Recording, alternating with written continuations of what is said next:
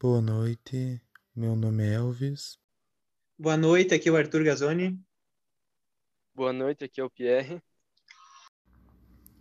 Então, a seguir, a gente pretende tratar como tema principal a importância que o processo tem para a resolução de conflitos, mas também como ele acaba sendo um empecilho para essa resolução de conflitos, devido à sobrecarga do Poder Judiciário atualmente.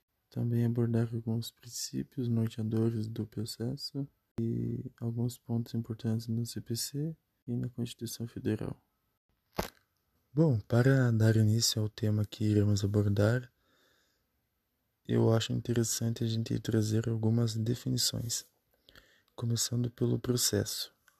O processo nada mais é que um conjunto de atos processuais que tem como objetivo principal o cumprimento da tutela jurisdicional do Estado. A tutela jurisdicional ela é o poder ou a capacidade que o Estado tem de com a finalidade de reger a vida em sociedade, aplicar as normas visando sempre a resolução dos conflitos da maneira mais justa possível. O processo nasce então quando a pessoa entende que está tendo seus direitos ameaçados ou até mesmo efetivamente violados, tentando exercer esse direito de ação por meio do processo e garantir esses direitos que estão sendo violados. É, mas a gente sabe que nem sempre o, o processo consegue cumprir essa sua função e muitas vezes ele perpetua o conflito já existente. Porque muitas vezes ele não consegue cumprir o seu escopo social, que é a sua função de apaziguamento dos ânimos das partes entenderem o porquê que um, uma parte venceu, o porquê que a outra parte tem de vencido. Entrando no nosso judiciário, mais processos, mais ações que cumulam nesses 80 milhões de processos que a gente tem hoje no judiciário. É, hoje em dia, é, a grande maioria das pessoas que recorrem ao poder judiciário é, estão envolvidas no rancor, né, no sentimento de injustiça. Isso. E com uma certeza que o seu litígio, né, só poderá ser, ser resolvido é, de forma judicial.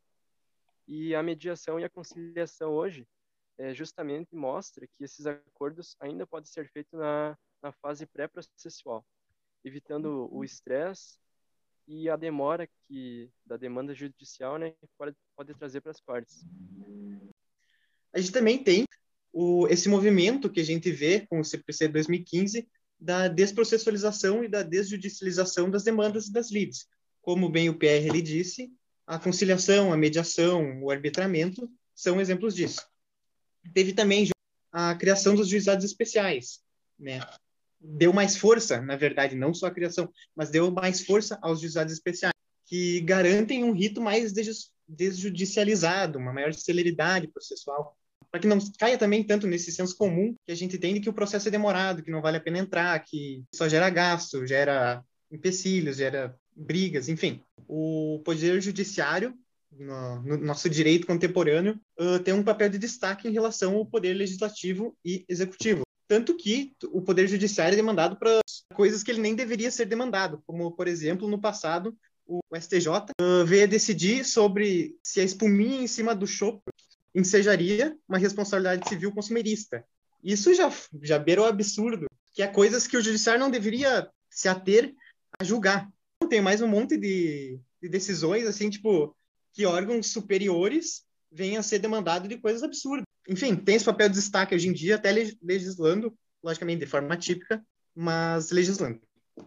Dito isso, a gente também tem o exemplo da jurisdição voluntária, que hoje em dia ainda tem que ser via judicial, mas que por não ter uma, resistência na pretensão do autor, não tem ré, só tem o autor e o juiz, também poderia ser feito uh, via extrajudicial. Ainda não há nada ainda no judiciário brasileiro que, que garanta isso, que não tem nenhum procedimento que faça jus a isso, mas que é uma ideia que, por exemplo, muitos doutrinadores estão defendendo que poderia ser feita para tirar vários processos que estão no judiciário parados, sem parte ré, sem pretensão, só pela demora dos juízes mesmo, que poderia dar mais celeridade, enfim, reduzir esses 80 milhões de processos que estão parados hoje no, no judiciário brasileiro. Como o Arthur falou ali antes, hoje existem cerca de 80 milhões de processos tramitando, né?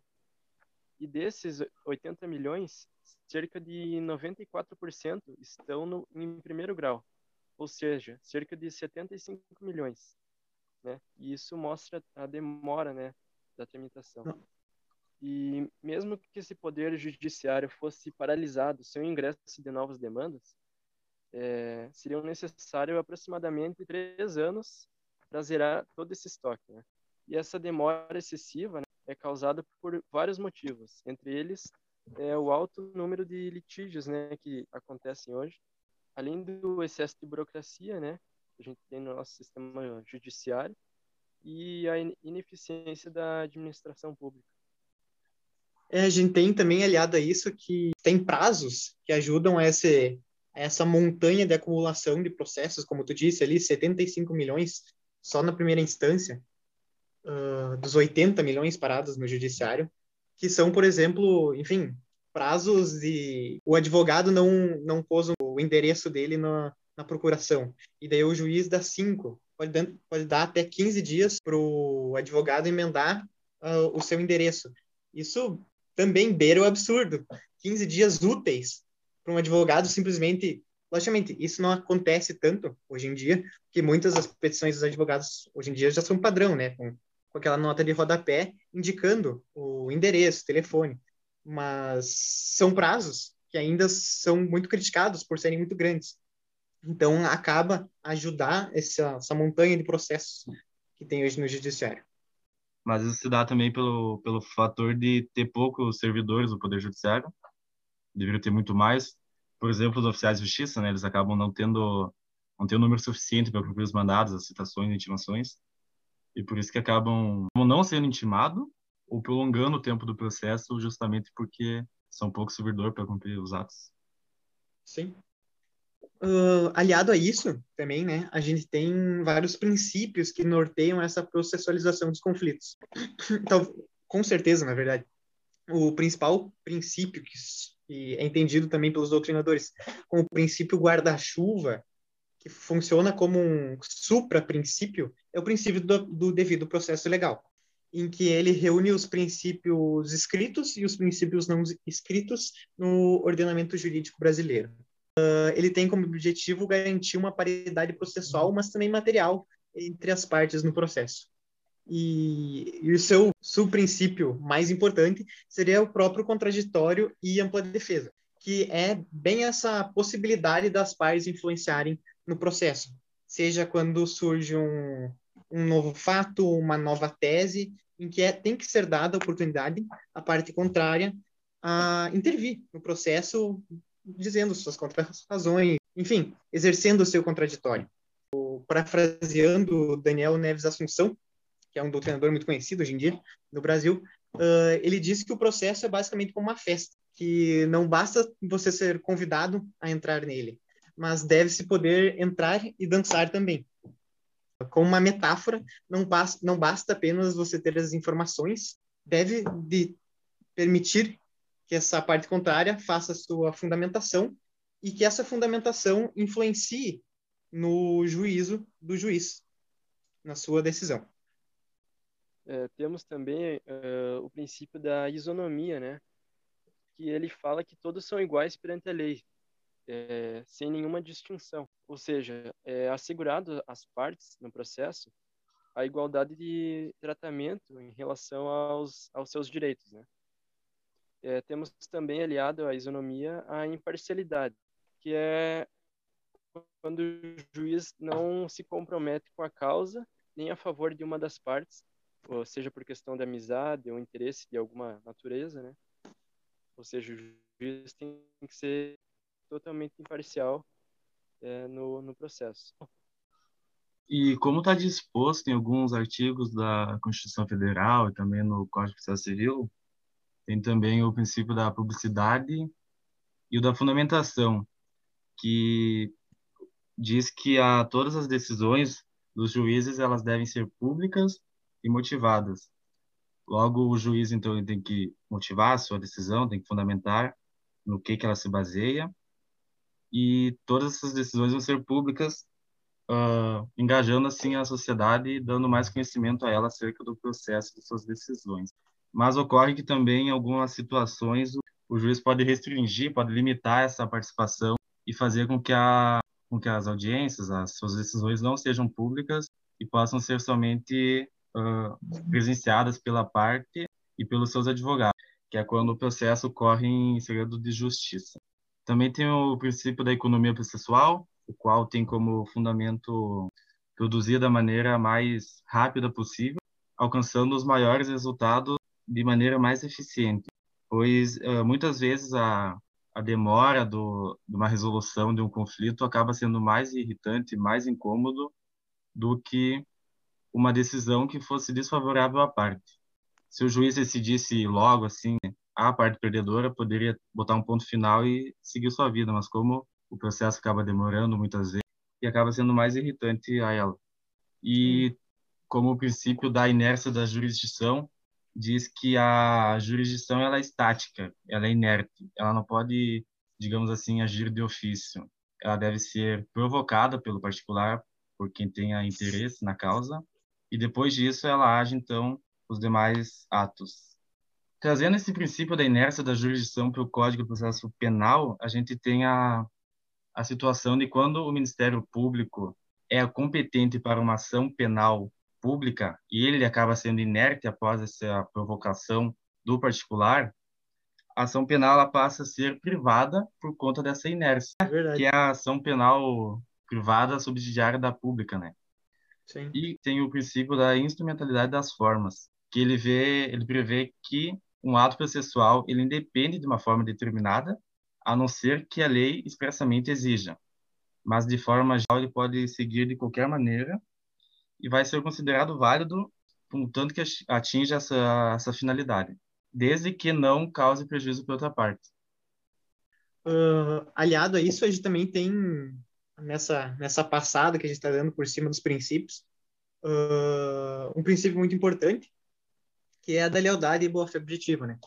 Uh, que acaba por desaguar por outros cinco subprincípios, que a gente possa dizer assim, que é o princípio da surrécio, o princípio da supressio, o princípio do tucoque, do venire contra factum próprio, que talvez seja um dos mais importantes do direito, e do duty to mitigate the loss, que é um princípio já aceito pelo STJ, importado do direito estadunidense, mesmo que no regime da common law.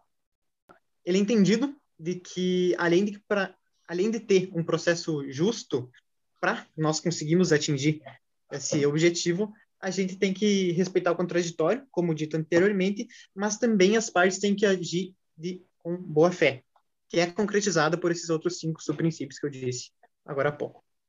Além de que vamos para o nosso último princípio, que é a primazia do julgamento de mérito. É tu dar um fim naquela discussão que está sendo exercida. Porque se tu declara, digamos, a petição inicial como inapta, você diz que não é cabível, enfim, o que está sendo argumentado, ou indefere a petição inicial por pela falta do nome de, um terceiro, digamos. Uh, você não está decidindo mérito ali. Então, aquele processo vai voltar de outra forma, no final das contas. Então, a gente precisa dessa primazia do julgamento de mérito, a gente precisa objetivar, resolver o que se está sendo pedido entre as duas partes ali, para a gente poder não fazer esse processo voltar. E para as partes terem uma, enfim, um ponto final na sua discussão. É, ainda que a gente tenha um grande caminho para ser percorrido, né, até chegar no modelo ideal, Sim. É, do processo como um meio realmente eficaz para resolver esses conflitos, né? É, ainda, se a gente seguir esses princípios ali, a gente pode realmente chegar nesse modelo ideal, né? Isso, a gente vê que muitas vezes os princípios não são cumpridos, né? Mesmo que a gente tenha sanções, enfim, para inadimplemento desses princípios, a gente sabe que, enfim, o próprio princípio da duração razoável do processo, bem como o Pierre agora falou, processos que demoram 30, 40, 50 anos para tentar fazer, logicamente, a sua fase de cumprimento já foi feita, mas o, próprio cumprimento da sentença, a execução da sentença, demora anos para ser feita, o que acaba gerando um desconforto das partes, naturalmente. é, desse modo, é preciso a gente encarar o processo como um meio social para se obter e concretizar a justiça, sem exagero técnico e sem formalismo excessivo, né? E muitas mudanças é, surgiram nos últimos anos e certamente elas não devem parar por aí. Então é isso, pessoal. Hoje a gente acaba por aqui. Até a próxima. Encerramos mais um podcast. Valeu, pessoal. Tchau, boa noite.